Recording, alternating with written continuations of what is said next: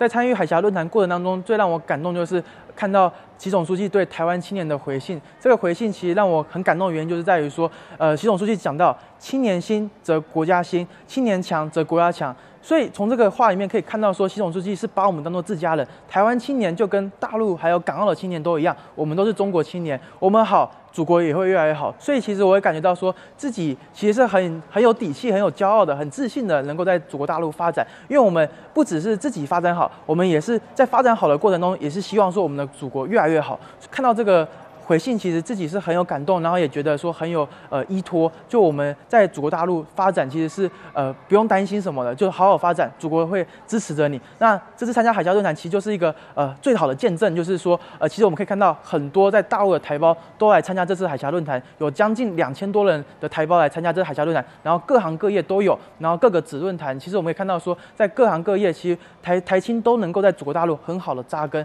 然后发展的越来越好。所以我觉得说我们作为呃，台湾的青年，我作为我们这个台湾的爱国的有志青年，更应该要呃去把这个习总书记这个话谨记在心。我觉得说，其实是我们每个台湾青年都应该去呃学习，然后我们去思考怎么样将自己的个人的发展融入到祖国呃民族复兴的这个大道上，我们也会实现更好的发展。我觉得这是我参加这次海峡论坛最大的感悟。